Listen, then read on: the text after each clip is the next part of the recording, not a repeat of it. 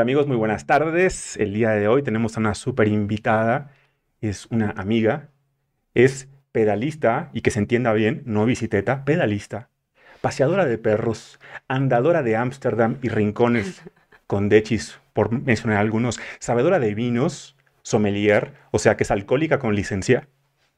Para hacer un poquito una breve introducción. Amante de Él mató a un policía motorizado con nosotros, con ustedes, el día de hoy, nada más y nada menos que, aunque mi volumen está medio raro en este momento, algo me lo hicieron, algo me lo subieron. Qué bueno, gracias. Está con nosotros Paula Echevere. Paula, gracias por estar por acá el día de hoy. Ay, muchas gracias por la invitación.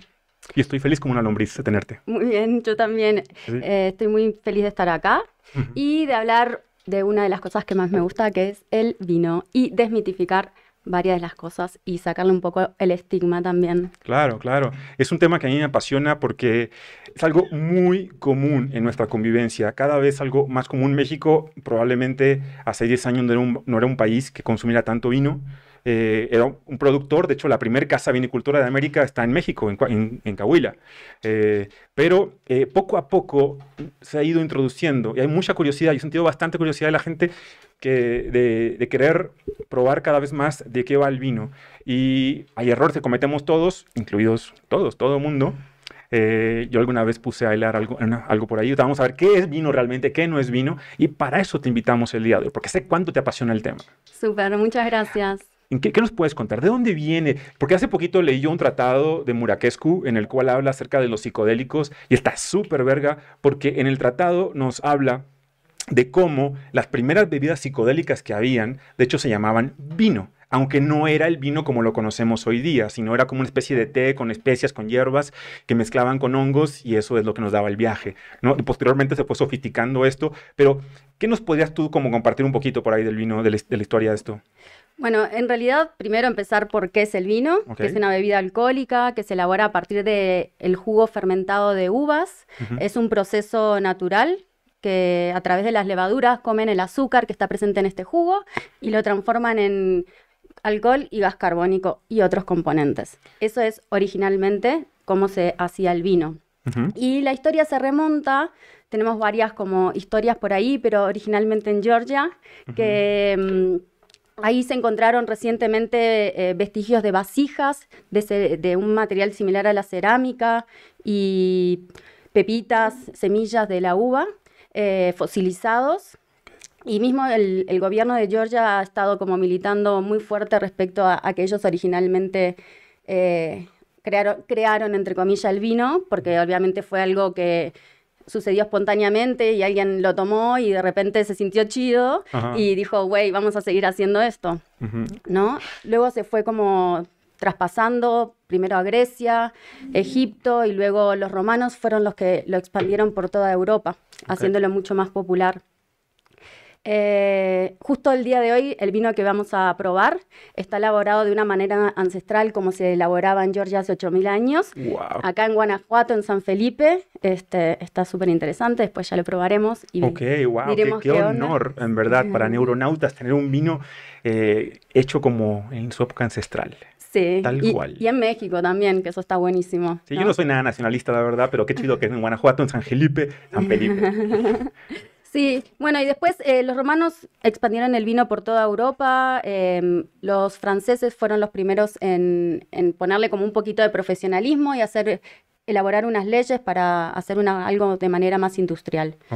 ¿no? Eh, básicamente es después los europeos al llegar a América, ahí como vos decías que México tiene los viñedos más antiguos de América, eh, fueron a raíz de, la conquista, bueno, de la conquista ya no nos gusta decir eso, pues. de la llegada de los europeos en 1492. De la amorosa integración. no, mucho para hablar, mucho hilo que tejer ahí. este, mm, Y bueno, fue eso, fue, llegaron acá, eh, cuenta la leyenda de que en realidad se estaba haciendo vino súper interesante acá en México, pero... Eh, al rey no le gustó que no le siguieran comprando el vino de la corona, por eso mandó destruir a todos los viñedos, solamente quedó originalmente el de Parras, y por eso el vino dejó de ser popular y tener como eh, importancia en México, ¿no? De Parras de la Fuente Cahuila. Ahí va. Y eh, tenemos una segunda inmigración, sobre todo en la sobre todo en el Río de la Plata, Uruguay y Argentina, de migrantes que venían huyendo de la Segunda Guerra Mundial europeos, que obviamente llevaron consigo sus tradiciones, las vides y el, hecho de elaborar vino de una manera este, y también el consumo, ¿no? Nosotros en, Uruguay y en Argentina tomamos vino muy a menudo. De hecho, el vino es bebida nacional en Argentina. Y sí, tenemos como esa tradición, ¿no? Sí, bastante, bastante. ¿Cuáles consideras tú que son los mejores del mundo? ¿De qué país? O sea, fuera de nacionalismos y de todo. Es que en realidad yo soy de la militancia de que el mejor vino es el que más te gusta. Ajá. Eh, en general, pero luego también me gusta ir a lo particular. Tenemos un tema de una industrialización de los alimentos en general, que también afectó al vino. Había que producir eh, muchísimo vino de la manera más rápida, más consistente y a menor costo. Y de esta manera fue que se empezaron a agregar distintos componentes que no forman parte del vino, que por ejemplo en este no lo vamos a encontrar, ni el vino que hacían en Georgia hace 8.000 años, eh, pero que con el proceso industrial sí se fueron agregando y que en realidad hoy en día hace que también a partir de eso tengamos como un montón de temas con la salud que no están asociados. Que ahora justificamos su consumo eh, viendo todos los beneficios que hay en la parte de salud. Dime la verdad, Paula, aquí entre nos, no, le voy a decir a nadie, esto va a quedar entre neuronautas, el doc y Paula. ¿Tú juzgas a alguien por la calidad de vino que toma? Ay, qué pregunta, un poco ah, huevo que sí. Obvio sí, lo siento. O sea, viste lo que tenía en la cocina y dime que dijiste, este hijo de puta, yo pensé que sabía un poco de perder. No, no, no, no, no, simplemente dijo, lo que pensé fue como, uy, el doc necesita ayuda. Ah, huevo. Solamente eso. Sí, como tuvo un prejuicio de valor, pero porque está un poquito como, estamos en esta tarea de desprejuiciarnos entre todos y entre todas, solamente dije, mmm, claramente acá necesita un poco de orientación. Pues solamente eso. Gracias, gracias. Pero sí, yo creo que eso sucede, ¿no? Porque eh, se ha vuelto algo muy como de mamadores, ¿no? De decir, ah, no, pues sí, eh, a mí me gusta el vino y, me gusta saber que esto, pero todo tiene un porqué. No, no es porque le pegues al mamador, de agarrar la copa, de, de, olerla, de agitarla, de dejarla reposar, todo tiene un porqué. No, no, no, no es de mamadores y a la par sí lo es. Sí, en realidad sí todo tiene un porqué, pero me parece que hay mucho bluff alrededor del vino en general. Eh, en particular en México me pasa mucho perdón, voy a ofender al colectivo somelerístico de México, lo siento, pero lo que me, me, ha pasado desde que llegué a México hace ocho años es que sí me ha costado como integrarme a la mayoría de, del conglomerado de sommeliers mexicanos, porque sí es un tema súper elitista, ha sido durante muchos años elitista el tema del vino en México y sobre todo como demostrar que sabes de vino te hace como, supuestamente me parece que en sus mentes eh, creador y un oráculo de conocimiento viticultor, lo cual me parece absurdo porque como sommelier es nuestra tarea, nuestro objetivo es comunicar el vino y acercar el vino a, la mayor cantidad de personas posibles. Es como cuando los chilangos dicen provincia o provinciano que se les para. Entonces yo imagino que es igual cuando alguien que toma de repente vino tinto, eh, como se le diera una superioridad moral, el hacer dos, tres cosas que no está acostumbrado a ver los demás, ¿no? Sí, en realidad viene por, ese lado. En realidad, tipo, si vos vas acompañado, estás en un, depende también el contexto, ¿no? Si estás en un grupo de amigues que nadie sabe de vino, sí, y tenés ganas de explicar, pero no vas a estar todo el tiempo con la perorata de, no, bueno, esto se hace así, si a nadie le interesa, ¿no? Es como, pero estar abierto a como a dar tu conocimiento desde un lugar real. Claro, claro. Porque sí pasan cosas y sí se percibe el vino de otra manera distinta. Sí, en la parte, como tú decías, en la parte de salud tiene tantos beneficios antes de que entremos de lleno a la parte de eh, los formalismos, de las formalidades del vino, del vino, de todo tipo de vino. Antes de que entremos a esa parte, eh, hay una, una cuestión muy interesante que tiene que ver con la parte de salud. Sí, me parece que, bueno, hay que desmitificar un poco el tema del vino, tanto de lo negativo como de lo positivo. Eh, obviamente estamos hablando como en cualquier cosa en la vida el equilibrio y un consumo como moderado, este, lo cual es y tender a eso, no quiere decir que siempre pase o lo hagamos. Pero, pero sí pasa, obviamente pasan cosas, no deja de tener un alto de contenido alcohólico, que eso y otras sustancias, también por eso depende de lo que vas tomando. Si tomas un vino elaborado de forma industrial como los que están en tu cocina, sí, sí, sí, tiene, tiene un... Habría, había que decirlo y se dijo, señoras y señores.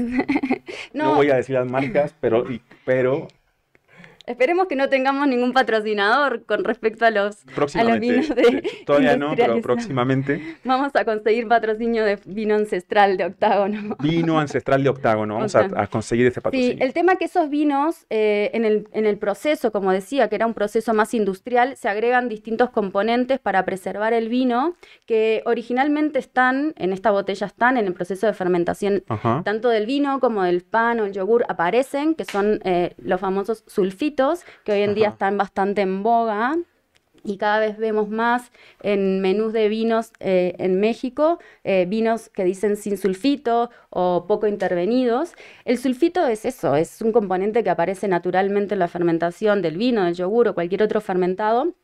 En pocas dosis. Kombucha. ahí va, como la kombucha. El tepache, pero que no aparece, o sea que en pequeñas dosis no pasa nada. El tema es que los vinos de tu cocina durante el francés. Lo siento. Pégame, pégame. Que, me, me, está gustando. el tema es que los vinos esos tienen como... Mm, se agregan sulfitos de forma adicional en distintos procesos porque el sulfito también eh, preserva el vino. Sí, Entonces, la mayoría de estas vinícolas lo que hacen es que agregan sulfito un poco desmedidamente para tener la mayor calidad o cantidad de vino posible y no como tener que tirar una cosecha porque nada, cambió el clima y de repente fermentó de nuevo, ¿no? Fíjate que lo platicaba la vez pasada con uno de nuestros sponsors, con patrocinadores, que es Mequetrefe, que él hace una cerveza artesanal y es lo mismo, o sea, yo pues, consumía como buen norteño carta blanca eh, y por acá modelo y demás y era, güey, pero te está chingando un montón de cosas para que, son para preservar la cerveza, que son para industrializarlo, para hacerlo en masa y demás. Y la verdad yo le dije, bueno, es que la verdad me lo tomo para ponerme pedo nada más, no lo, no lo hago con otro afán. Pero ya que lo entiendes mejor, puedes disfrutarlo de mejor manera. Y entonces sí puedes educar al paladar. ¿Cómo educar al paladar en el caso del vino? Por ejemplo, yo como médico, yo tengo bien claro que si yo el estetoscopio, yo lo agarro y se lo pongo a, cualquier ciudadano a que escuche un corazón, no lo va a encontrar. Y, se los pongo y escúchalo. Y van a tratar de encontrar un corazón y no van a encontrar el corazón. Hasta que yo no me acerco y les digo, mira, siéntelo acá, aunque es una técnica de ligue generalmente. Es como, mira, siéntelo aquí.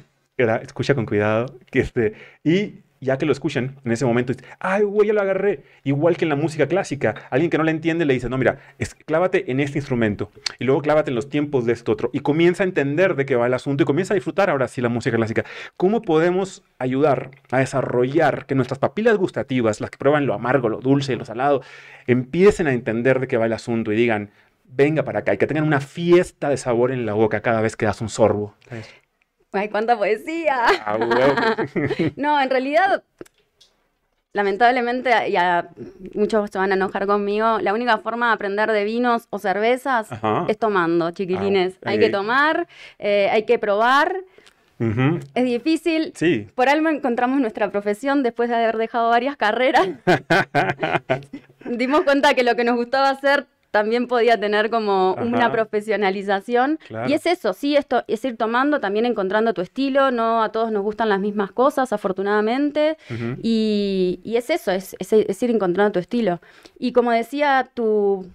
tu Mequetrefe. Patrocinador Mequetrefe, eh, si vos tomás solamente un proceso natural o una cerveza elaborada sin tanto aditivo artificial, realmente eh, la cruda, la resaca, la sentís de otra manera o no la sentís en muchos casos.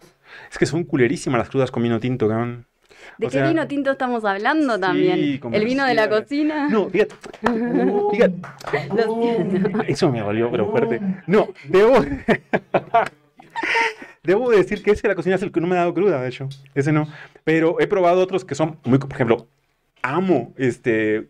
Casa Madero, el 3B. También me gusta mucho, la verdad pero me pega cruda cuando me paso de verga con ese. Si me paso de lanza y me tomo dos demás, me pega cruda. Con este no, me cago la botella y sigo feliz, me amanezco, lo mezclo con lo que sea y yo feliz, feliz. Igual en este espacio no estamos como militando tomar en exceso, también quiero advertirlo. como profesional de la industria debo decir. Pero de vez en cuando vale la pena los raspones. En la vida venimos a rasparnos. Sí, claramente. Una cosa es conocer el camino y otra cosa es andarlo.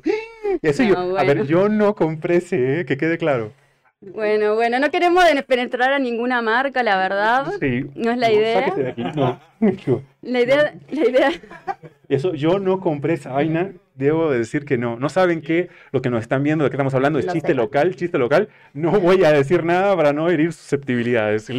Sí, el tema, primero no queremos defenestrar a ninguna marca. Eh, después, como podemos sí, obviamente, orientar a una buena elección para preservarnos a nosotros y sobre todo al ambiente también, porque todos estos productos que son eh, elaborados de forma artesanal y con conciencia, también tienen un trasfondo de, mm, cuidado ambiental, ¿no? Que en definitiva también hoy en día tenemos que estar como más alerta. Hay una parte que a mí me encanta del, concepto de, de alcoholizarse per se. Eh, leía un artículo hace poquito y no era de la Universidad de mis ojos, era un artículo real, creo que era de Berkeley por ahí, que asegura que cuando estás en un estado de alcoholización, esa parte que sientes como que estás medio mareado es que te conecta con el mundo de tal forma que el movimiento que percibes realmente es el movimiento terráqueo linda manera de como justificar la borrachera. La borrachera. Sí, o sea, y, se los creo un poco.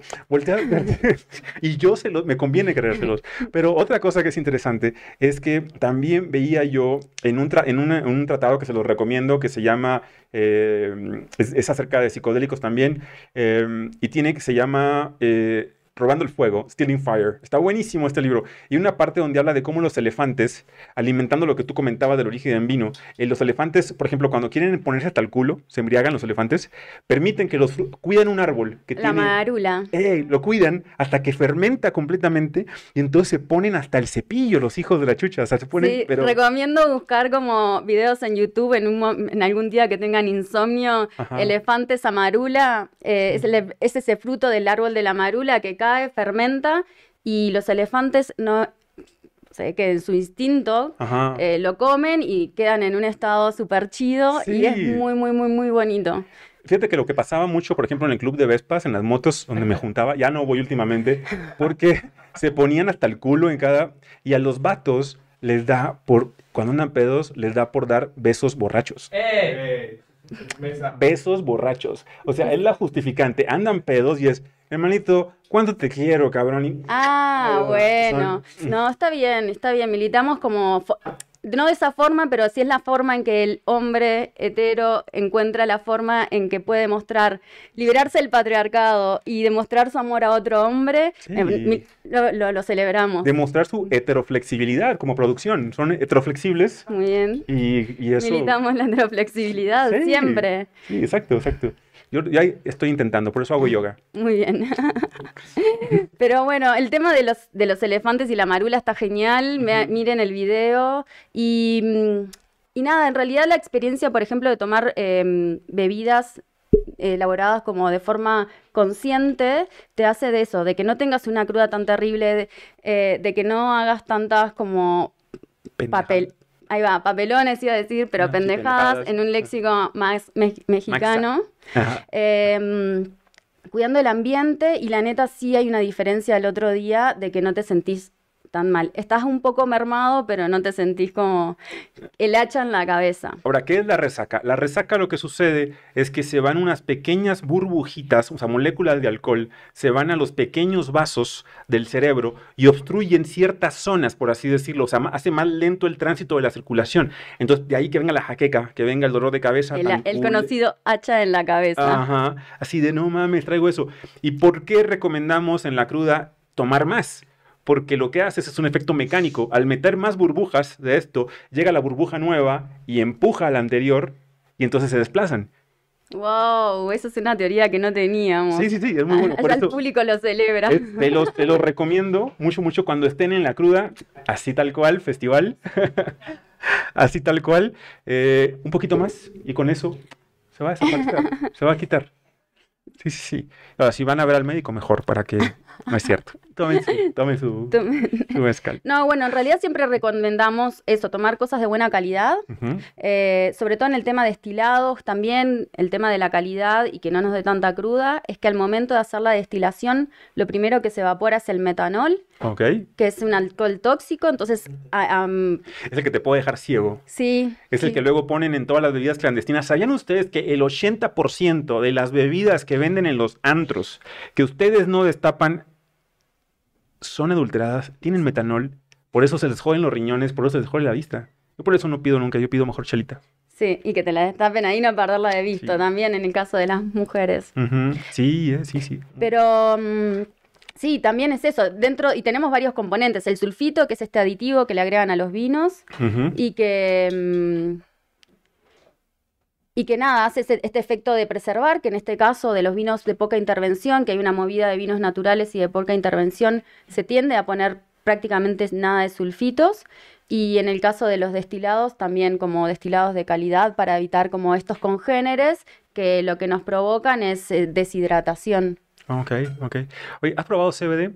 Sí. ¿Qué te parece el CBD? Eh, me encanta. ahora tengo un VAP, pero eh, en realidad como que por momentos siento que no hace como no, tanto no es de para la ansiedad. No, es de caníbal, ¿verdad? Porque es que si fuera de caníbal, haría más para la ansiedad. este es un VAP de Caniva. Caniva es nuestro patrocinador. Voy a hacer una pequeña mención, si me lo permites, aquí con nuestra decan que me está mostrando por acá, por este lado. Caniva es CBD. Y para la banda les explico, CBD no tiene nada que ver con la marihuana. Ya quisiéramos todos.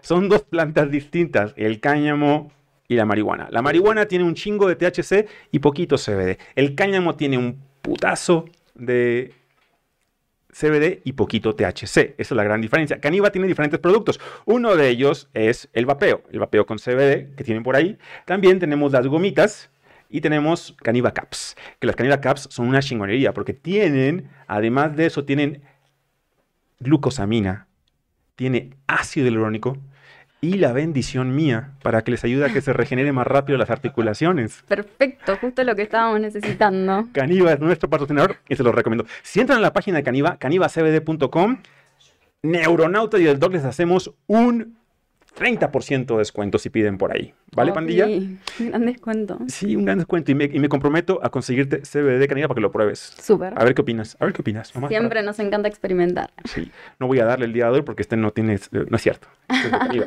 Luego se los comparto. Gracias, gracias. Y bueno, entonces eso es un poquito acerca de los sulfitos. Otro de los componentes por ahí que la gente habla también, eh, antioxidantes que puede tener el vino. Sí, sobre todo, bueno, mucho más tiene el vino tinto. Eh, tenemos antocianos, que son la mayor cantidad de antioxidantes que tiene. De hecho, la variedad de uva Tanat, que es emblema de Uruguay, de donde soy originaria, es la que tiene la mayor cantidad de antioxidantes.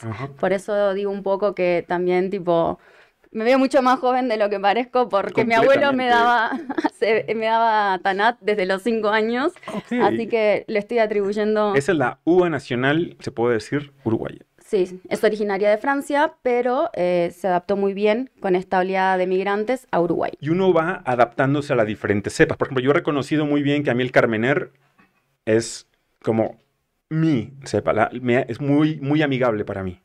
Pero en esto es ir probando, como tú dices. Sí, el tema es ir probando y también como sacarnos un poquito esa como cultura de que te tiene que gustar una variedad de uva y en realidad es como también irte más a regiones, ¿no? Porque la Carmener no se da lo mismo en Chile, hay, hay gente en México haciendo Carmener, em, originalmente también era de Francia y tiene otro como se expresa completamente distinto, ¿no? Entonces, sí, porque es súper importante dónde está localizado, el clima, el suelo, un montón de como características del clima que hacen que la uva se exprese distinta en un lugar u en otro. ¿Se vale la combinación?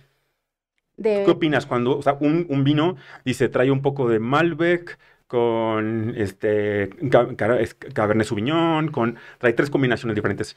E, eso a mí a veces como consumidor me hace pensar que la casa lo que pasa fue que le sobró eso y dijo, chingue su madre, mézclalo para ver qué queda. No, bueno, hay un trabajo del enólogo ahí atrás. En realidad lo que se busca con eso es más complejidad aromática, ¿no? Ah, Este, sí te da como otro perfil de sabores, de aromas y en función de lo que busca en el, enólogo, ¿no? En cuánto le puso de uno, cuánto le puso de otro, es el resultado que vas a obtener al final. Pero sí. La, combinación eh, o, el marido, por ejemplo, ya hablamos un poquito de la combinación para buscar esa parte aromática. Eh, ¿Qué tan importantes son la parte de las maderas, los arácnidos, en darle al vino esa, esa, esa calidad? ¿Juegan un rol importante? Eh, ¿Se los crees tú a los industrializados que realmente cuenten con todo esto? Bueno, es de Vox Populi que muchos de los vinos industrializados que dicen que tiene barrica, en realidad lo que le ponen voy a herir muchos sentimientos, chiquilines, lo siento.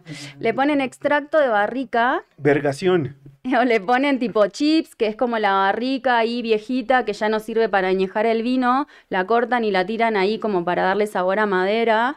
Eh, Sí, sí, sí, sí, Me acaba de reventar una burbuja muy cañona. ¿eh? Por eso estamos por eso estamos hablando Yo que del le pegaba al mamador, agarraba y casi podía sentir, no mames, o sea, puedo probar los arácnidos, güey.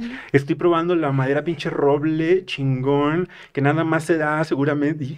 no. No, a mí igual me, lo que me parece que fue como esa parte de la, de la revolución industrial y de la mamonería del vino de una cierta época, de poner tipo 24 meses un vino en barrica de roble francés nuevo, que es tipo pura madera, que te va a dar un montón de sabor, dejarlo ahí tipo dinero parado durante un montón de tiempo y por eso el vino te sale recaro. Y me parece que la tierra te da tanto, ¿no?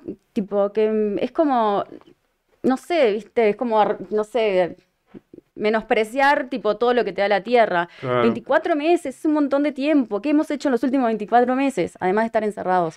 Pero es eso, ¿no? Como que yo soy más de la militancia del vino fresco, hecho, juguito, fermentado, puesto ahí en la botella y disfrutarlo. Y estoy contigo, porque aparte ese tipo de prácticas nos enseña bastante del ser humano esta cuestión ilusoria y apegada al miedo de que piensas en verdad que vas a vivir los siguientes 12 meses o que vas a vivir dentro de 24 meses. No, güey, te vas a morir, seguramente no vas a ver eso. Disfruta ahora, disfruta el, momento, ahorita, ahorita. Ahora, los maridajes. Eh, Quizá también es una cuestión de ilusión. Yo, la verdad, trato de combinar el vino con un buen corte o con, este, soy, soy carnívoro, yo me como así órganos, me como carne y este, este todo, y, 11 años sin comer animales. Sí, yo sí, estoy bastante atascado, la verdad. Este, y, y bueno, quesos, pero me gusta más de oveja. He sabido, también puede ser un mito, que el maridaje es importante, como lo es, por ejemplo, de el perico con un buen whisky. o de, no, no es cierto. Eso me dijo producción. Comentaron producción. ¿Producción quiere censurar? No, no, no es cierto. O como una cerveza con, un, con el calor. O con unas hawaianas con Tulum.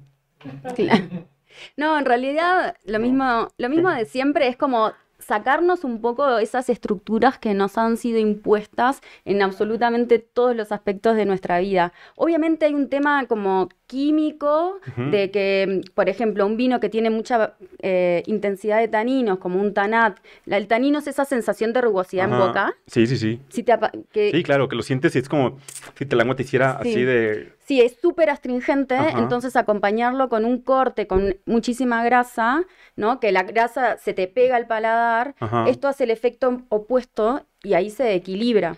Sí. Es un tema como sí químico y de reacciones que pasan. Sí. Pero después, en definitiva, es lo que te guste, ¿no? Como... Otra cosa que también he notado, por ejemplo, con la maruja. Cuando andas hasta el culo de maruja, sí sientes así toda la gama de sabores de vino. Yo sí les recomiendo, tratando de identificar, bandita, dense las tres. Y después de que se dan las tres, prueben su vino favorito y no va a importar con qué lo acompañen realmente. Por eso me, caes también tú, porque rompes mitos con esta parte de no tiene por qué ir acompañado de un queso muy apestoso que tenga un chingo de nariz, ni con un tal corte, ni nada. No, no, no, no, no. Vamos a lo que es el tema, el vino per se, la esencia, lo que vamos a beber. Eso es lo importante. Sí, o sea, sí podemos, se puede hacer una experiencia como muy tradicional de maridaje solamente para tener eso, pero sí sacarle las estructuras y empezar como a tomar y comer con lo que se nos antoje y, ser mucho más libres con ese, con ese tema y experimentando, ¿no? Ahora una cosa, ¿dónde consigue uno un vino más real y no esta cosa industrializada que luego voy a Superama y pues en la prisa agarro? No me estoy justificando, ¿ok? Bueno, en realidad... Eh, hay hoy últimamente varios restaurantes que tienen vinos de forma ancestral eh, o vinos sin intervención. Eh, hay, una, hay varias tiendas también en Juárez y Condesa, este, que después igual podemos, si ahí preguntan, podemos pasar como direcciones. Al rato les pasamos direcciones para que puedan conseguir su vino pandilla. Ahí va. este, de esta forma mucho más natural. Y mm, sí, cada vez se va como haciendo un poquito más eh, cotidiano este tema, ¿no? Cada vez vemos más eh, bodegas, más vitivinícolas, elaborando vinos sin citos, tu agricultura y viticultura como por, por, sí orgánica o biodinámica, pero sí ya no agregan sulfitos. ¿Por qué? Porque ya está, el público está cambiando, porque la gente está entendiendo y porque cada vez tendemos más a estos productos no industrializados. Estamos cambiando todos. Eso es lo importante. No hay evolución sin cambio, decía Uda, ¿no? Ajá. Si no hay evolución sin cambio sin, y a veces sin dolor. bueno, ya es momento de abrir del vino, que hablamos de dolor, ¿no? Sí. Vamos a ello, ¿no? Vamos a ello. Vamos a mostrar todo el ritual. Primero, esto o eso que tenemos acá, mucha gente no sabe cómo utilizarlo.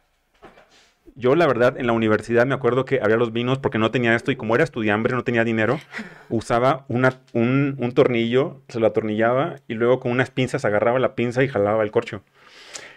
30% de las veces se me quedaba el puto corcho adentro y no me quedaba más que... ¿Pero se, tomó el vino o no se tomó el vino? tomó el vino. Bueno, que eso es lo que en definitiva... Hay técnicas también, hoy estoy para recomendar videos de YouTube. Ajá, el eh, zapato. el del zapato, no lo he intentado, pero sí, es, es una gran técnica. Eh, pero sí, siempre tener un descorchador. Ajá. Sale muy barato en las tiendas estas famosas de... Que no recomendamos comprar vinos, pero recomendamos comprar el material. los aparatos. En Mercado Libre también, en Amazon, pueden comprarlos de calidad ISO 9001. Muy bien, en, este caso este vino que vino directamente, vino el vino directamente de la, de, la bodega de, Guanajuato, de, Guanajuato, de San Felipe, es una eh, bodega que se llama Octágono, eh, lo hace Marcelo, eh, que es como un científico loco del vino, me gusta como describirlo, que hace vino de forma ancestral, tiene como vasijas eh, enterradas eh, a más de 3.000 metros de altura. Entonces, llega la uva, se tira ahí en esas vasijas y se olvida. Oye, me, llama la atención lo de Guanajuato, porque tú sabes lo de las momias de Guanajuato, ¿verdad? No. Ah, bueno, tiene, una, tiene una relevancia, tiene algo muy importante. En Guanajuato resulta que a la gente que entierran, debido a los componentes de la tierra, a la cantidad de diferentes minerales, hacen que se conserve mucho más tiempo. Entonces hay unas momias que exhiben, tan, también culeras, la verdad, las que, las que exhiben ahí en el Museo de Guanajuato, tan culerísimas, pero se preservan sin necesidad de meterle como los egipcios que metían ciertos componentes, tipo, tipo de venda y cosas, y con eso preservaban. Las de Guanajuato se mantienen casi intactas sin necesidad de todo esto. Entonces me pone a pensar, si este vino artesanal es de por allá, de tierras guanajuatenses, que también Eric, nuestro productor, tiene una fijación rara con Guanajuato ahí. No es cierta. Sí tiene un poquito. Este, no es cierto. Pero bueno, eh, en esas, en esas me, pregunto, influye sobre el vino, obviamente. Eh, porque lo tiene enterradas las barricas, aparte de él. Sí, todo son, son vasijas de cerámica que están enterradas. Obviamente, eh, hablamos de terroir en el vino, que son, es una suma de cuatro factores, que es la variedad de uva, el método que vamos a vinificar, el suelo y el clima. Okay. Eh, obviamente todo influye, ¿no? Y acá estamos a 3.000 metros de altura sobre el nivel del mar. Las levaduras que están pululando por el aire ahí son distintas a las de San Miguel de Allende y los viñedos. Entonces, sí, obviamente, si intentamos hacer este vino en otro lugar, no. pasaría. ¿Y el amorcito que le pones para hacerlo? Sí, esta gente como súper, súper linda, está Celia, que es una señora que, que lidera ahí toda... toda la movida, este, y hacen además más de 50 destilados. Wow. Sí, destilan lo que se les cruza por adelante, lo destilan y tienen una variedad de destilados que están súper, súper interesantes y también se puede ir a visitar, lo recomiendo mucho. ¿Son como la versión vinicultora del perfume? ¿El perfume del libro? Ajá, puede ser. Sí. Porque es un arte completamente. No, pues ya se me cuecen las habas para Muy bien. probarlo. Entonces vamos a ver. Este aparatejo tiene diferentes partes que cada una sirve para esta pequeña navajita es muy importante. Sí, este, este no viene con la cápsula, que es eh, esa parte, por lo general, es como de aluminio, de plástico, dependiendo de la calidad. Para decapitar la cápsula. Sí. Con esto se decapita la cápsula. Sí, lo vamos a. Siempre es como por el segundo labio del. Por el segundo labio. De la botella. Muy importante. Para que lo puedan circuncidar. Nunca lo había pensado así. Para que puedan circuncidar el vino. y ya después de eso, ajá. Y luego lo que vamos a hacer con el espiral, ajá. vamos a, perdón, si me voy a ir como... No, no, basta, estás, ¿Sí? estás acuerdo. Súper. Lo que vamos a hacer, siempre recomiendo como en el segundo, como hoyito de acá, espiral. Gracias. El segundo. Sí, apoyarlo ahí en el pico de la botella, que medio más o menos nos va a marcar el, centro. No mames, yo, yo a veces, sabes que ya saco la regla y, y busco el centro, lo marco con la pluma hay una técnica mucho más, más efectiva. Y acá este es un destapador que tiene dos tiempos, ¿no? Que es como el servicio correcto, que ahí soy un poco así fundamentalista de la apertura de la botella. A ver, a ver, a ver. Tengo mis extremos, en este caso sí, para un buen servicio de vino sí me gusta como tener un buen descorchador. Este, sobre todo en restaurantes, ¿no? Como yo vengo de restaurantes y sí utilizar el de dos tiempos. Vamos a sacar primer, tiempo y luego el segundo, y la forma correcta que, de la militancia estricta de la apertura de vinos, es dejar un poquito todavía adentro y luego sacarla con la mano para que no haga el... Eso. Y luego lo que hacemos los profesionales, que somos unos pesados, oler el corcho, el corcho que sea natural, porque también tenemos corchos que sean, eh, que son artificiales, de plástico, que es completamente estúpido, absurdo, lo siento, lo dije. Em, porque eso en realidad es solamente por hacer esta boludez del descorche. Para eso compres el de cartón. No, pero para eso podemos poner eh, tapa rosca de aluminio, que lo que nos hace es evitar ese plástico inmundo que ya sabemos todo lo que está haciendo. Eso, eso lo hizo mucho esta casa eh, vinicultora australiana. Era, ¿Cómo se llamaba? Creo que era Giraffe. Ah, sí. Que a todo su, su, producto lo sacó con ya con corcho. Con, perdón, con, con, rosca, con sí, pero acá hubo que hacer ah. mucha... Exquisito. Sí. No. lo importante que lo que hacemos ahí es que no checar que no huela el corcho. El corcho es un elemento natural, viene una corteza de un árbol que se llama alcornoque y que puede verse afectado por una bacteria y que en realidad no significa que es mala onda ni que toda la producción del vino estaba mal, sino que justo el corcho que nos tocó tenía estaba infectado por eso y nos transmitió como olor a corcho y por lo general lo podemos cambiar. Ok, ok. Así que bueno. El corcho se queda. El corcho se queda. Wow vino artesanal este de San Felipe, Guanajuato. No sé si se ve, ojalá se vea, si capaz que... Sí, ahí se ven los, ¿cómo se le llaman estos los, este... Mm, son sedimentos. Sedimentos que están que son, Esto es un vino sin filtrar. Todo lo que tenemos acá es un montón de complejo B. Ajá. Hay que aprovecharlo. Sí. Levadura. Y este... Ay, escucha, ojalá escuchen eso. Garzón. Garzón. Ah, perdón, pensé que estaba... Este es un vino, es un vino naranja que está como muy de moda últimamente, el vino oh, naranja, ¿ah, que, es un es como una sí es un, es un vino como últimamente se hace un montón, que en realidad lo que hacemos es un poco el procedimiento que hacemos en el vino tinto, de que dejar macerar eh, las pieles de las uvas para que nos dé color, pero en este caso en vez de ser las uvas tintas, son las blancas. Son uvas blancas. Ahora lo siguiente que es importante también, estamos acostumbrados todos a destapar la botella y dejarla reposar antes de, o sea, se destapa, se, luego se sirve y la dejamos tantito. ¿Eso también es mamador o, tiene un sentido? No, ¿no ponerle el corcho?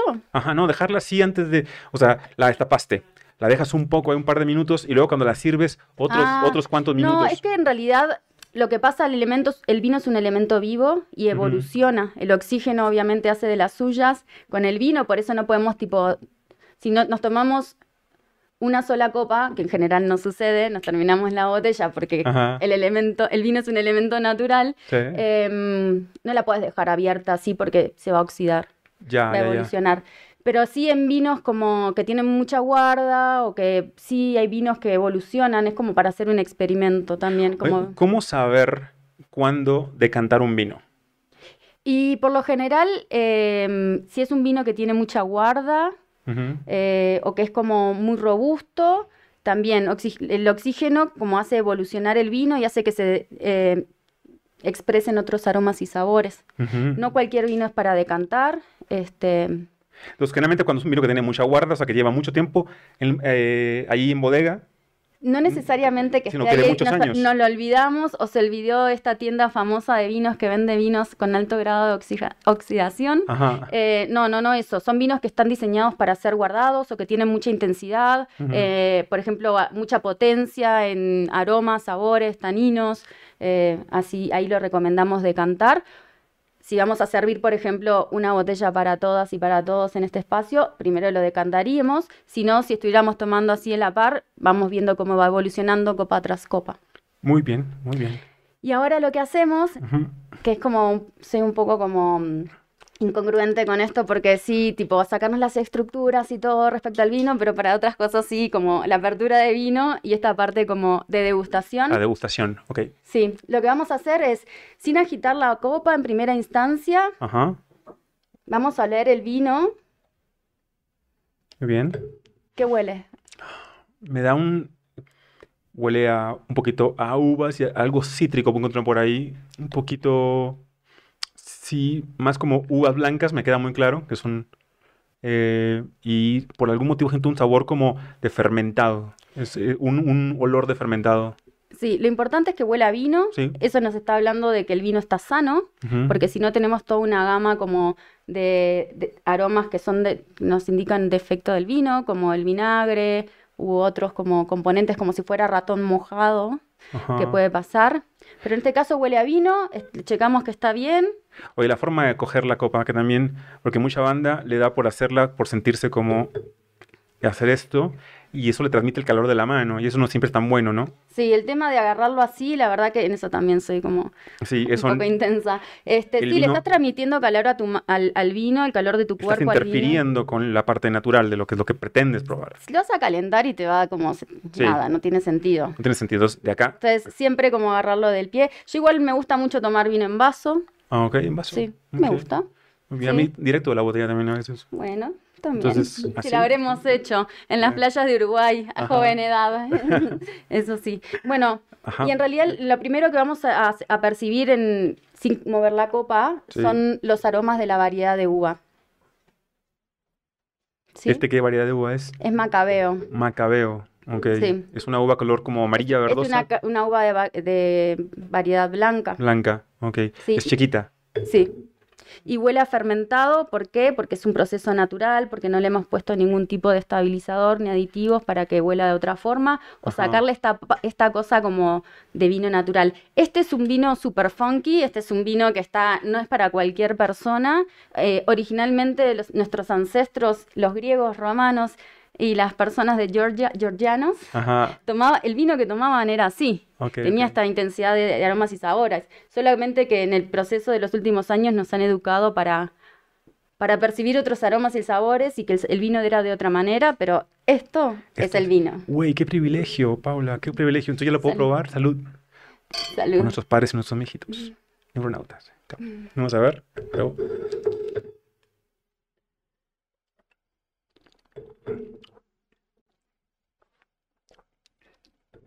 Completamente distinto a lo que seguramente estés acostumbrado. Sí, completamente distinto. Exquisito. Pasa mucho cuando, cuando visitamos bodegas eh, vinícolas y tenemos el vino en proceso de fermentación. Esto es como el color que vamos a encontrar. Estos son un poquito los aromas y los sabores. Eh, tiene una intensidad de, una, acidez muy marcada que se va a expresar en los costados de la lengua, que está súper rico, que además te eh, promueve la salivación. Entonces, por ejemplo, como aperitivo, está súper bien. ¿No? Porque ya te prepara y le dice al estómago como, ya, queremos comida, ¿no? Ok. Sí, está exquisito. ¿Hay alguna técnica especial que alguien pueda tomar para hacer de esto una experiencia más agradable. Por ejemplo, eh, uno sabe que hay diferentes técnicas para poder lograr el orgasmo eh, masculino y femenino. Sabes que tienes que ir sobre ese punto y darle, darle, darle, darle, darle hasta que encuentras esa parte. Acá nuestra lengua, nuestro paladar, tiene también un montón de papilas gustativas y que están listas para poder recibir, que tienen receptores específicos para poder recibir esto y activarlas. ¿Hay alguna técnica de probarlo? Y a veces es como... Mm, bueno, no es tanto como un juego bucal lo que hacemos, sino que es un poquito más sutil. Ok. Mm. Vamos a incorporar aire. Ok. Un poquito de aire, porque eso lo que va a hacer es eh, oxigenar el vino y que em, se expresen otros aromas y sabores. De hecho, Riedel ha creado toda una línea de copas específicamente para cada variedad de uva que iría como específicamente a alborotar esas papilas gustativas para ese para esa variedad de, uva. Y sí funcionó ahorita que lo hice, como dijiste, pude sentir cómo se activaron las diferentes papilas. Yo, siempre aprendemos algo Bueno, he aprendido bastante el día de hoy, la verdad. Qué bueno. Sí, ya por pronto voy a esconder las botellas esas.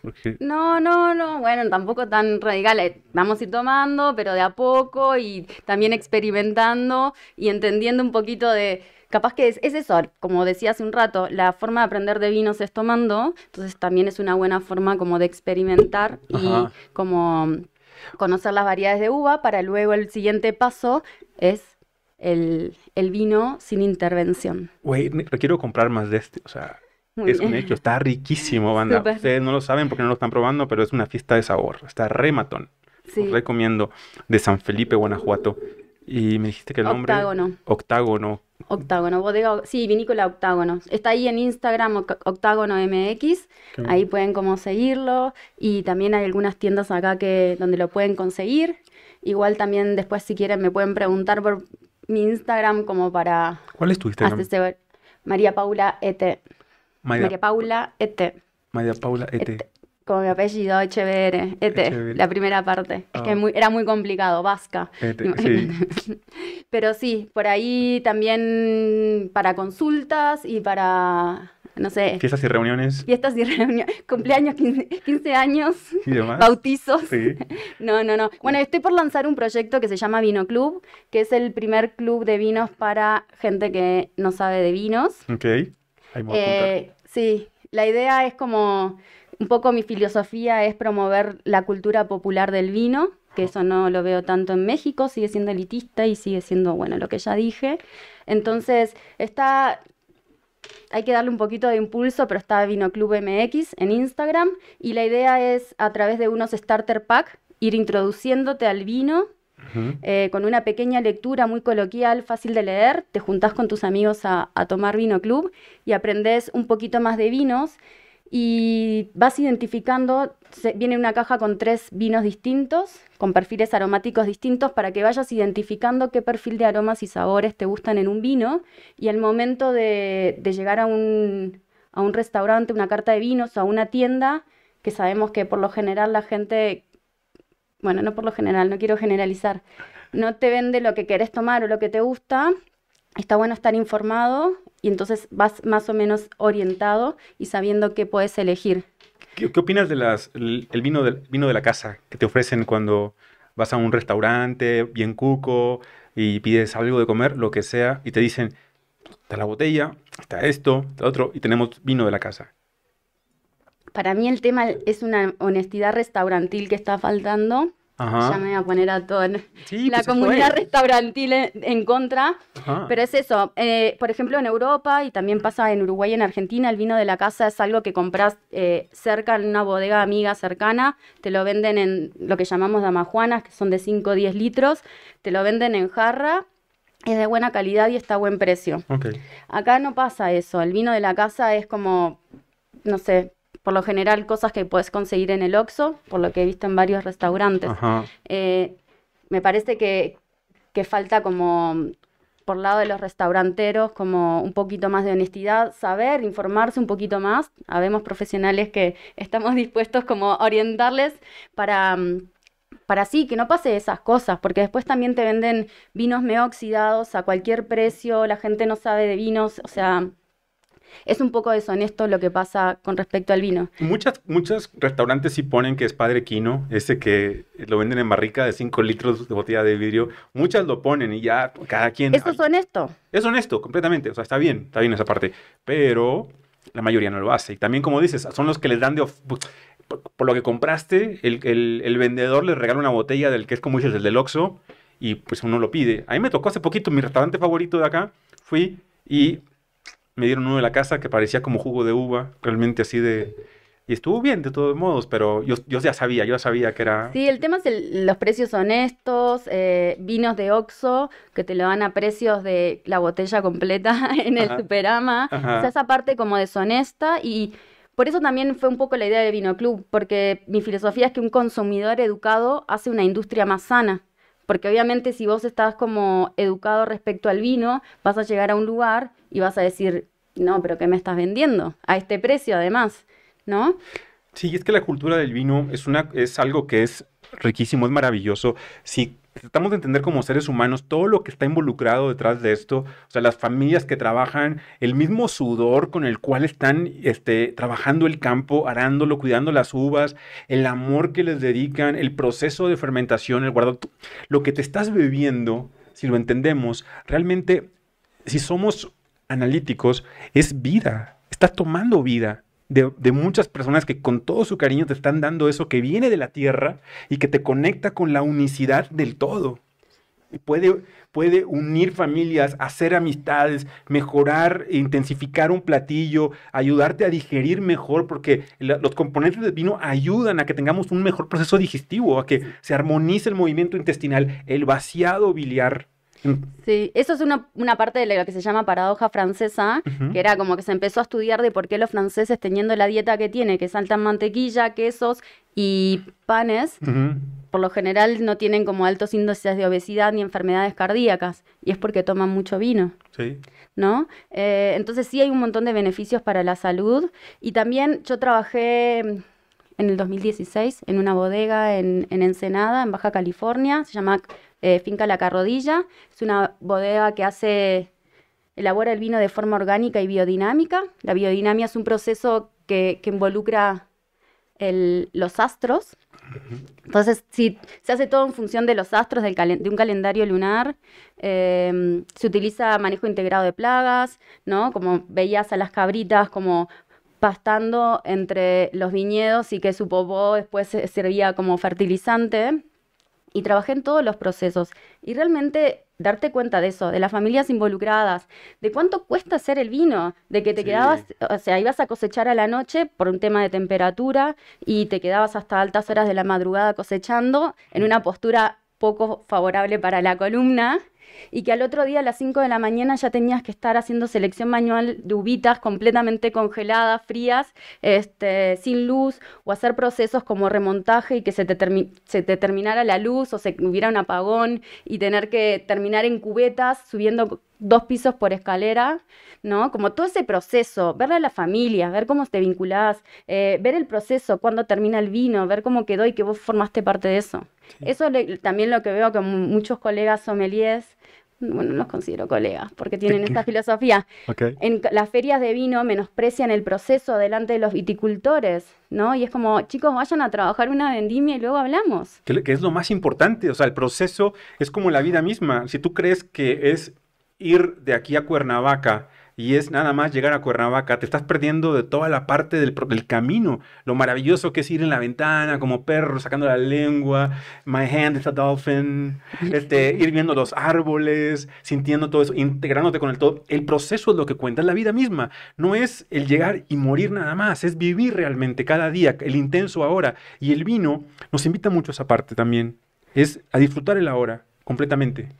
Sí, y sobre todo eso, por eso tipo militamos este tipo de vinos elaborados de una forma eh, honesta, en armonía con el entorno, con gente que conocemos, que podemos ir a visitar, que sabemos que no tiene ningún agregado de químicos y que tiene un proceso, un montón de gente, de familias atrás y cada vez evitar consumir menos. Eh, otro tipo de vinos. Y eso, y compartirlo como en el momento que sea, con amigas, con amigos, o súper descontracturado, sin enfocarnos en el maridaje y un montón de otras cosas, ¿no? Sí, sí, me queda claro. Algo que platicaba yo eh, con varios pacientes en, la semana es eh, en lo que se está viviendo a nivel global, por ejemplo, mucho a nivel América Latina, con la actual crisis del, COVID, eh, se ve como una crisis en muchos sentidos, para muchos. Y parte de las soluciones que hemos brindado algunos, que hemos dicho es desde lo local. O sea, que nos quede muy claro que la única forma de salir adelante y de poder generar círculos virtuosos y productivos es a partir de lo local. Mucha gente lo malentiende y cree que esto es un nacionalismo arraigado o un regionalismo y no tiene nada que ver con eso, sino con apoyar verdaderamente a quienes estén haciendo algo a nivel local, a tus brothers, a tus amigos, a tus panas, al productor. Y no tiene que estar necesariamente ese productor en la Ciudad de México, puede estar en Guanajuato pero estás ya apoyando ese círculo local que va a ayudar a sacar mucho más rápido adelante la economía y el bienestar de cualquier región. Sí, las crisis son oportunidades y obviamente esta crisis creo que los que hemos estado conectados hemos encontrado la oportunidad de, hacer otras cosas. Eh, siempre eso, tratar de consumir local. Eh, me parece que igual con respecto al vino y algunos destilados hacen falta como más presencia del Estado, que está como regordeándose de, de todo lo que son los destilados y los productos mexicanos a nivel mundial, pero poco cuida y apoya a los productores locales. Eh, unos impuestos que sabemos que no van a caer en buenas manos en la mayoría de, los, de las veces porque sí tenemos un montón de impuestos en el vino, tenemos además del IVA un 26% de IEPS, es un montón de impuestos. Muy cabrón. Por eso el vino también es re caro en México y nosotros los que venimos de afuera, que estamos acostumbrados a tomar diariamente vino, a veces tenemos esta parte como, ¿no? De no, precios honestos. Oye, mucha gente que nos está viendo el día de hoy y que nos va a ver porque esto se queda grabado para la posteridad muchos que nos están viendo, seguramente por ahí tienen la inquietud, chicos gente más grande, de ser sommeliers. ¿Qué, características tiene alguien que se dedica a, esto? ¿Y qué, en qué son sus áreas de trabajo y de oportunidad?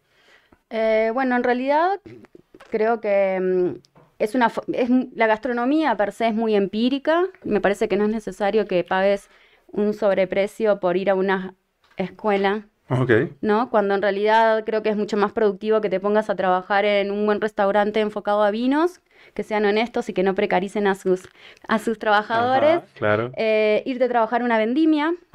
Eh, creo que eso es como la experiencia y el conocimiento va a ser mucho más valioso que sentarte a que una persona en la academia, con por lo general estas personas que vienen con esta escuela eh, súper retrógrada, te vengan a decir cómo son las cosas. Obviamente, hoy en día igual tenemos acceso a la información súper inmediata, sí está bueno como saber temas de origen y denominaciones que podemos acceder fácilmente eh, por internet, ¿no? Sí, yo, a veces me parece porque lo permite la parte de, la industria del vino y de ser en un momento dado un sommelier y demás, creo que lo permite, que en todas las áreas se permite. Para, a mí, por ejemplo, la parte académica como médico, la, la amé, la disfruté mucho, esa parte, pero admito que lo que más me ha enseñado en la vida a mí fue parte de lo que viví en el social, cuando, cuando estuve de frente con las necesidades de las personas y otra cosa que fue muy, que me marcó bastante la vida, es que probablemente de quienes más he aprendido es de la gente que menos tiene que ver con medicina. Y muchas veces, la gran mayoría de las veces, es gente que ni siquiera tiene lo que alguien consideraría como una supereducación académica, sino todo lo contrario. Y en el vino, yo, yo no sé, yo, estoy, creo que tú estarás de acuerdo, a trabajar algún campo, una vendimia, vale la pena, ¿no? Para conocer el proceso completo. O sea, ir, ver de qué va. No, ir y atravesar el proceso. O sea, no es otra, es atravesar el proceso, ese conocimiento, porque además vas a estar ahí cerca del enólogo, del ingeniero agrónomo, del chico que trabaja hace 20 años en la bodega haciendo vino y que sabe más que mucha gente que anda por ahí dando cátedra de vino. Eh, me parece que es mucho más orgánico, más honesto y más natural. Y también puedes ir a hacerte vendimias. O sea, tenemos dos vendimias anuales eh, en el hemisferio norte y sur. En el hemisferio norte es ahora septiembre, agosto, calentamiento global se está adelantando. Eh, en el hemisferio sur, febrero, marzo, abril. Entonces sí puedes como, si querés como tener una experiencia mucho más como intensa, puedes irte a hacer como... ¿Qué es una vendimia? La vendimia es el, la época donde cosechamos la, la vid, la uva, en las vides y hacemos el proceso. Lo cosechamos, em, lo ponemos en el tanque de fermentación o donde sea que estemos fermentando y en el caso de nuestros amigos de Octágono, de Marcelo y Celia, eh, no agregan levaduras, el proceso es natural y lo dejan ahí fermentando hasta que les parezca correcto. Voy a tener puras botellas de Octavio y de Marcelo. Sí. Acá en mi mini bodega personal. Sí, sí, sí, re vale la pena. Y re vale la pena ir es una experiencia re linda, tienen una cocina al aire abierta y tiene un hotelito también, este, muy tradicional y se come delicioso y... ¿Dónde pueden encontrar la pandilla de esto? Quienes quieran, en, ¿hay internet, sabes? Si tienen ellos una página. Sí, está, bueno, en Instagram está como Octágono MX, me parece. Octágono MX, ok. Sí, me parece que sí. Pero igual cualquier cosa ahí nos contactan y les mandamos. Octavio, Octágono, eh, está riquísimo pandilla. Octágono MX Véanlo, se los súper recomiendo. Ahora, el, área de trabajo de un sommelier, obviamente que es en restaurantes, en bares, también es capacitando a grupos de personas, a familias. Sí, en realidad es súper, súper abierto. Puedes hacer, diseñar cartas de restaurantes, puedes trabajar en servicio de restaurantes, puedes trabajar en una tienda, em, puedes trabajar como yo cuando estuve en la carrodilla, eh, dando degustaciones a los, a los visitantes, además de todo el proceso estaba ahí de guía turística hablando de todos los procesos y, mostrando la bodega. Eh, nada, pues, ¿qué más? Sí, puedes trabajar en marketing, ¿no? Dentro de, la, de distintas bodegas. Claro. Este... Para quienes se entusiasmen en trabajar en esta, en esta, en esta cuestión, eso es para que empiecen a conocer un poquito más del área de trabajo y se, entusiasmen más, más, todavía, porque para mí es algo muy importante. Eh, eh, sí creo que la parte de la educación es pero fundamental. Y me tocó ver un documental muy bueno, el de Michael Moore, que se llama eh, ¿A quién invadimos ahora? Está muy bueno porque es una, una especie de sátira en la cual este, Michael Moore lo que hace es decir, vamos a ir a los países que ha invadido Estados Unidos y vamos a robarles costumbres chidas. Y me acordé mucho ahorita por lo que dijiste de Francia, porque eh, en Francia lo que llamó la atención era la costumbre de la alimentación. Y resulta que eh, cuando llega Michael Moore a Francia, los chicos no tienen recreo, no existe como la hora de break. Lo que es como lonche, aquí ir bueno, lonche en Monterrey, aquí en el DF no saben qué onda, en la Ciudad de México. Bueno, lo que es el recreo, que es para convivir y comer, comer y demás, se llama educación alimenticia. Entonces, llega la hora de comida y lo que realmente es una clase, que es la clase de educación alimenticia. Y ahí es donde yo creo que entraría una cuestión como la educación en, en, la degustación de vinos desde chicos. Yo, a mí me tocó cuando estábamos chicos, mi hermano Eduardo y yo, que fuimos con un tío en, en Tamaulipas, con el tío Polo, y este, el tío Polo llegó la hora de comer, creo que era Polo, si bien me acuerdo, con la tía Dora, en Ciudad Victoria, Tamaulipas, y era hora de comer, estábamos chicos, mi hermano Eduardo y yo, estábamos, no me acuerdo qué edad, morrillos, y nos sentamos, y en eso eh, nos sirven la comida y dice, ¿qué van a comer? ¿Qué van a tomar? Y me acuerdo que Eduardo, mi hermano y yo decimos, no, pues Kool-Aid o limonada. Y mi tío dice, en esta casa nada más, más se toma tinto o cerveza. Ustedes deciden qué quieren.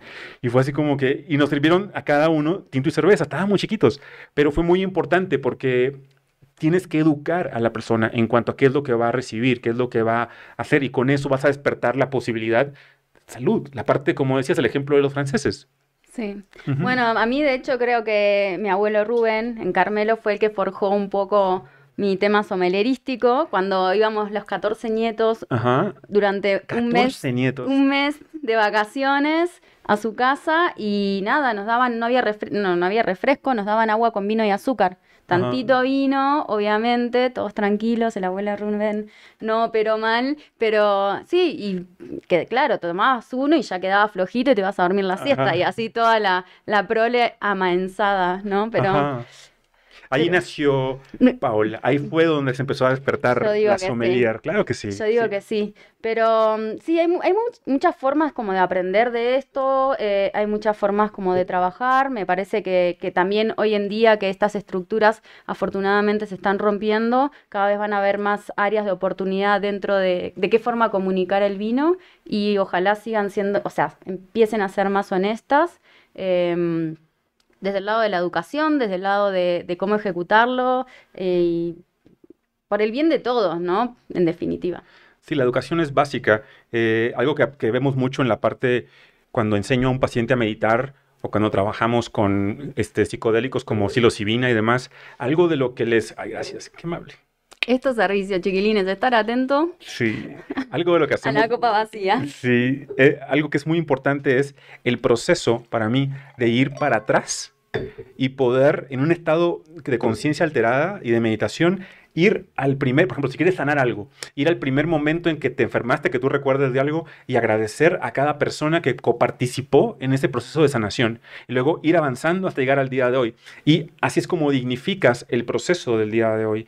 En el vino me parece algo muy parecido, porque si tenemos la parte de educación y entiende la persona que lo está que lo va a tomar proceso natural proceso natural esto entiende esto puede pasar entiende de dónde viene todo y dignificas el todo, vas a saber que lo que estás tomando no es nada más que fuiste y pagaste por un precio en un lugar, sino que todo esto tiene una historia completamente detrás. Y lo que te está zampando tiene toda esa historia.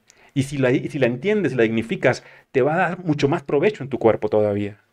Sí, bueno, lo, algo que yo suelo hacer, no, no todo el tiempo, pero sí, es como tirar un poquito ahí a la tierra para que vuelva al ciclo, agradecer a Baco o Dionisio, cualquiera de las deidades del vino, ya sea de Roma o Grecia, y tal. Dios Bacos. Sí. Dionisio.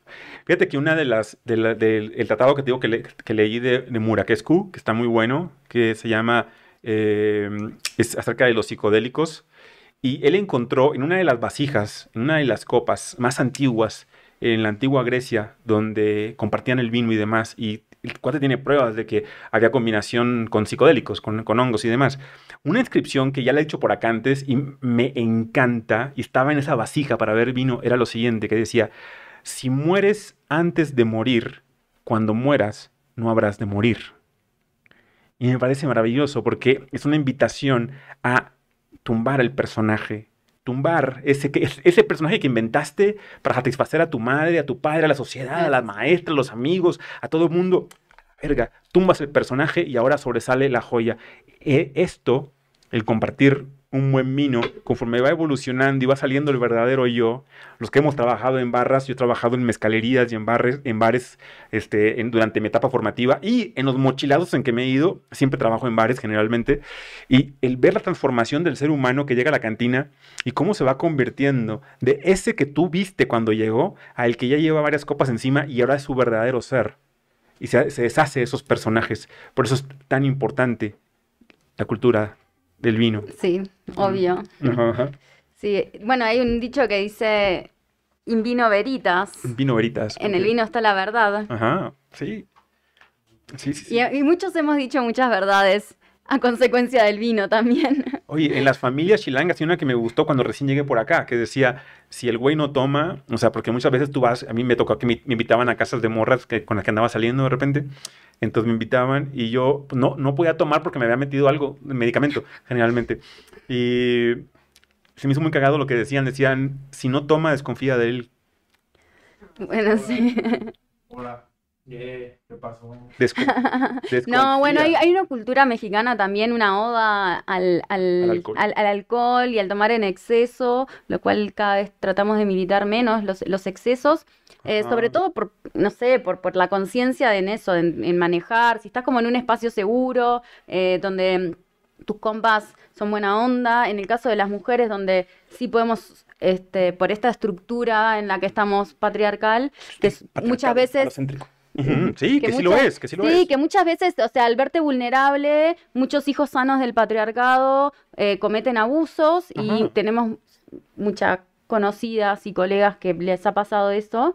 Eh, si estás en un ambiente sano y seguro y estás tomando algo elaborado de manera ancestral, con conciencia, eh, sin sulfitos, que no te va a hacer daño al otro día, está súper chido.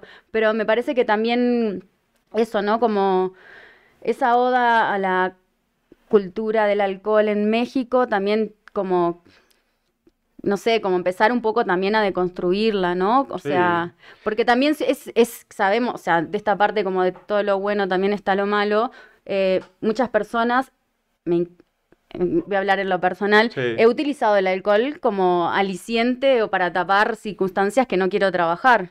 Claro, claro, ¿no? claro. Y nos pasa mucho a las personas que trabajamos en la industria. ¿Lo has usado para ligarte a alguien? Bueno, no voy a develar mis secretos, chiquilines. Claro. Es que esto es una... Güey, los putos de Chop Chop se aprovecharon de que yo andaba hasta el culo y me vendieron una bici, güey. Los compré y todavía no me la entregan, que es lo peor. Bueno, no, a disfrutar eso. A disfrutarlo, ya nomás queda de otra, ¿no? A disfrutarlo. a dis- No, sí, no, a ver, todo siempre con consentimiento, obvio que eso es lo importante y es lo que tenemos que tener todo en Consensuado. cuenta. Todo consensuado, pero sí, uno, viste, como que empieza a hablar de vino, la Ajá. gente como, nada, medio que no sabe y nada, uno ahí eh, despliega sus armas de seducción a través del vino. Sí, sí, es una, es una invitación a eso, pero vuelvo, todo consensuado. Y, y si la verdad está hasta el culo, mejor nomás cuídalo o cuídala. Sí. Porque sí, te lo va a agradecer más todavía. Y si, y si después ocurre algo, va a ser más rico. Y que además, chiquilines, es un delito. Sí.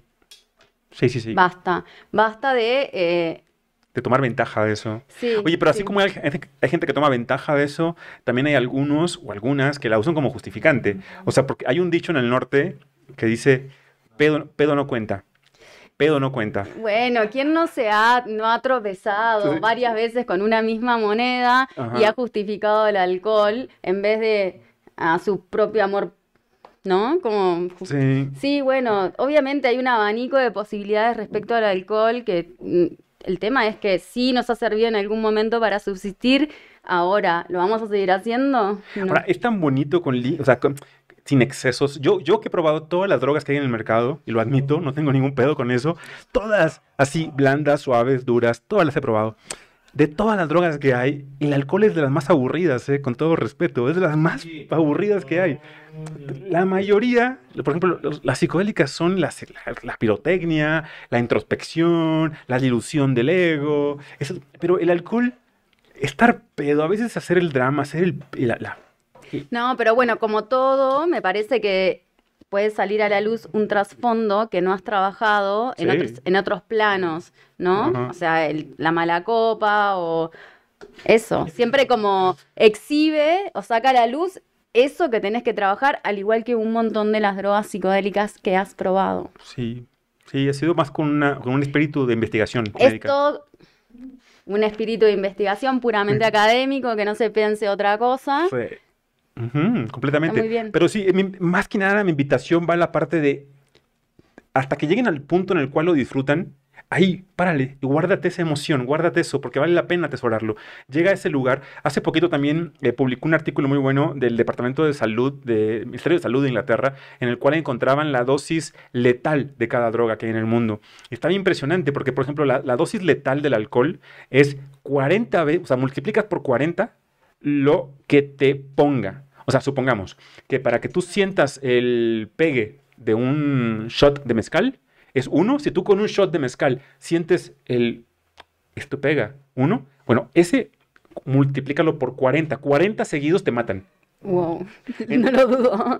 Entonces, si para sentir lo del vino tinto lo sientes con tres copas, entonces multiplicado por 40. En cuanto al alcohol, por ejemplo, en el, el cigarrillo eran 200 cigarrillos consecutivos.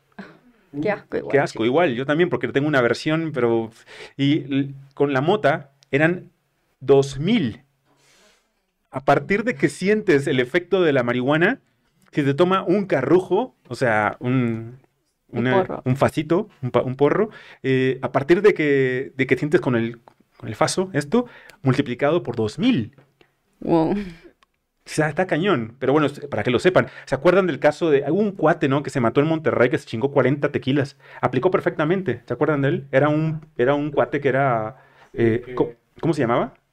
No sé ¿Te acuerdas? era, pero, ah, este, hicieron un- una, una, una dinámica que quien se tomara una botella de tequila. Sí, cierto. Y el cuate fueron 40 seguidos. Y se cumplió a la perfección el artículo de Inglaterra. Fueron 40 los que le tomó a este güey para poder matarse. Entonces, tomen en cuenta eso. Esto, no es, esto es delicado, pero también es delicioso. Sí. Es delicado, es delicioso, pero sí hay que cuidarse, hay que evitar como mm, no trabajar cosas psicoemocionales en base a cualquier cosa que nos pueda inhibir esa área. eh, hagan terapia, terapenses. la recomendación de la sommelier es hagan mucha terapia, tomen buen vino de forma natural y orgánica eh, y nada, compártanlos con la gente que quieran.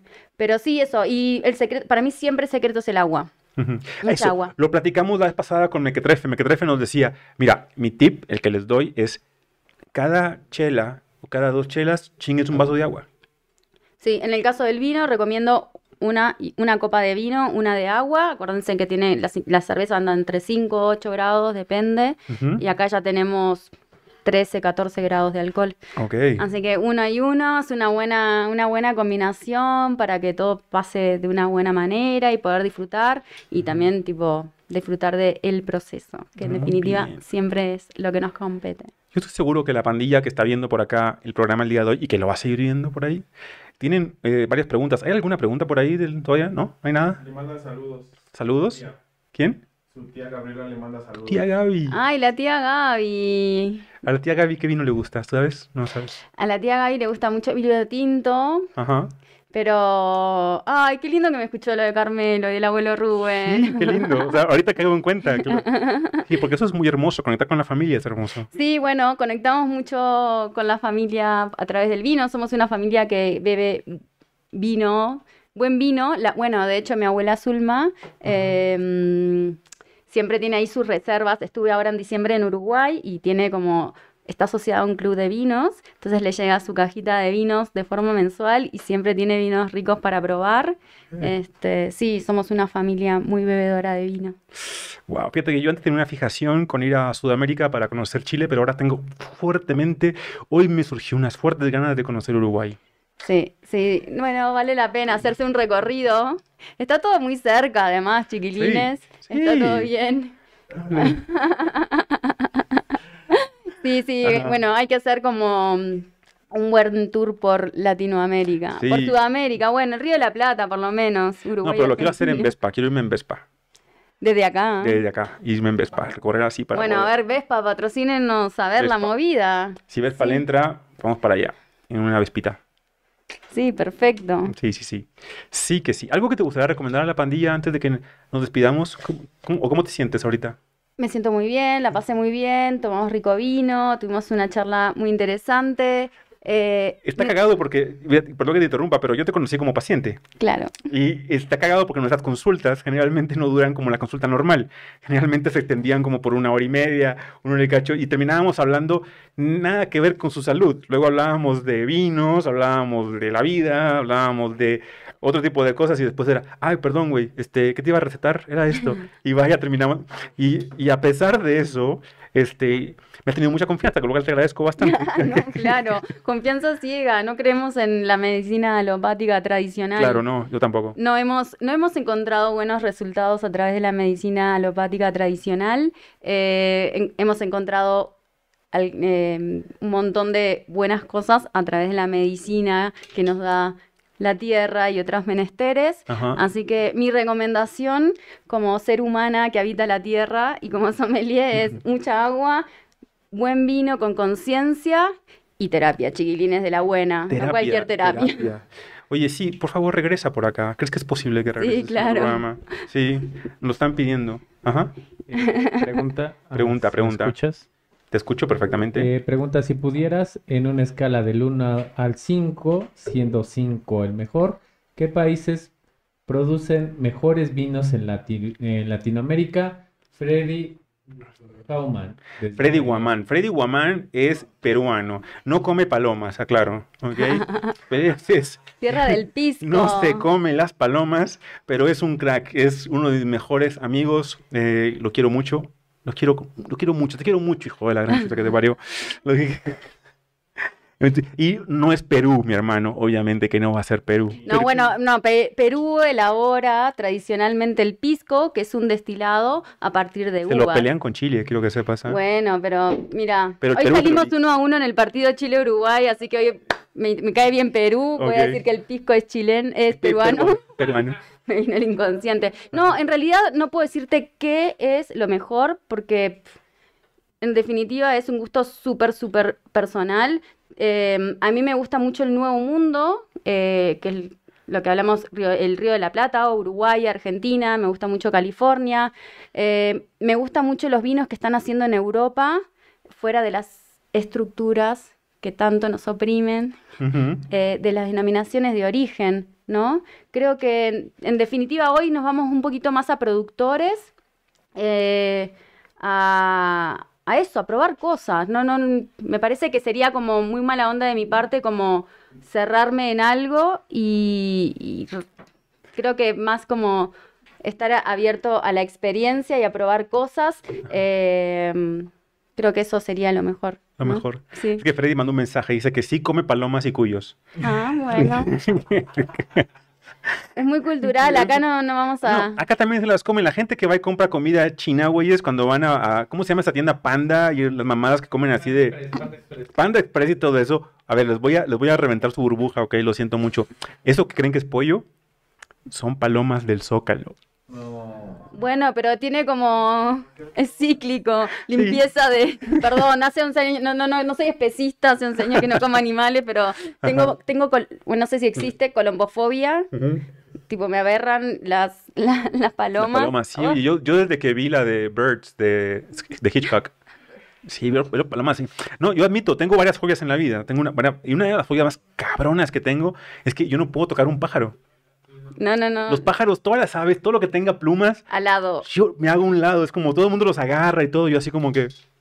Me hago para atrás. Me hago para atrás. No puedo. Es que hay colonia de ácaros y microorganismos en eso. Sí, bueno, Incluso como médico, pacientes que he tenido con cáncer de mama, de útero, y tienen antecedentes de que tienen, por ejemplo, eh, chaquetas de, pluma de ganso o almohadas.